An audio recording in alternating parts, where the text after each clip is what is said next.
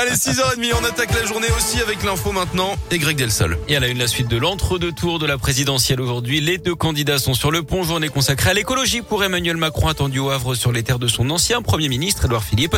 Il ira ensuite visiter une usine de production d'éoliennes en mer. Pour Marine Le Pen, c'est l'heure de son premier grand meeting de cet entre-deux tours. Elle est attendue à Avignon.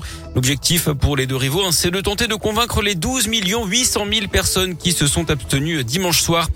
Un drame de la route dans la région. Hier en fin d'après-midi, un accident a fait un mort et quatre blessés à Saint-Jean-la-Bussière dans les monts du Lyonnais. Quatre véhicules auraient été impliqués dans une collision qui s'est transformée en suraccident d'après le progrès. Les circonstances du drame étaient encore inconnues hier soir.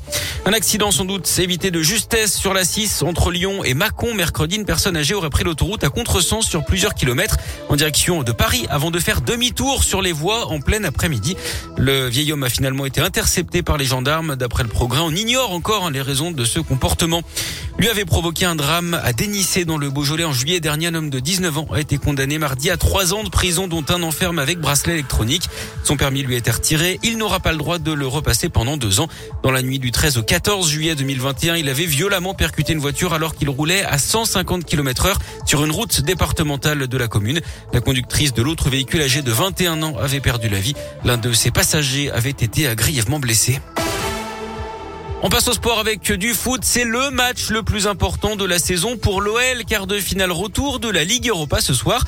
Les Lyonnais affrontent à domicile West Ham après leur match nul, un but partout à Londres la semaine dernière. L'objectif hein, pour les Lyonnais, c'est bien sûr de se qualifier pour la demi-finale et surtout sauver une saison très compliquée pour le club. Romain Fèvre était en conférence de presse hier. L'ailier droit est revenu hein, sur ce qu'il faut mieux faire pour espérer continuer l'aventure européenne ça va être un, un beau rendez-vous. C'est une grande compétition, c'est une compétition européenne, donc forcément on sait qu'il y a plus de pression, plus d'intensité, qu'on est plus regardé. On devrait être plus euh, plus tueur, fort défensivement, faire du marquage préventif, être bon offensivement, finir le score et falloir faire un gros match, falloir nous qualifier devant les supporters, rendre fier tout le monde. On sait qu'ils vont venir, qu'ils vont être compacts et voilà.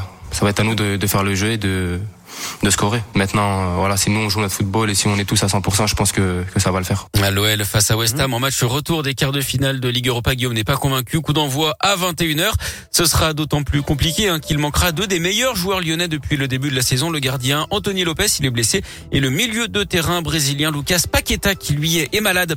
En Ligue des Champions, on connaît les derniers qualifiés pour les demi-finales. Manchester City a sorti à l'Atlético Madrid après son match nul 0-0. Hier soir, les Anglais l'avaient emporté 1-0 à l'aller. Ça passe également pour Liverpool face à Benfica. Trois buts partout hier. Il y avait eu trois pour les Anglais au match aller. Ils rejoignent le Real Madrid et Villarreal.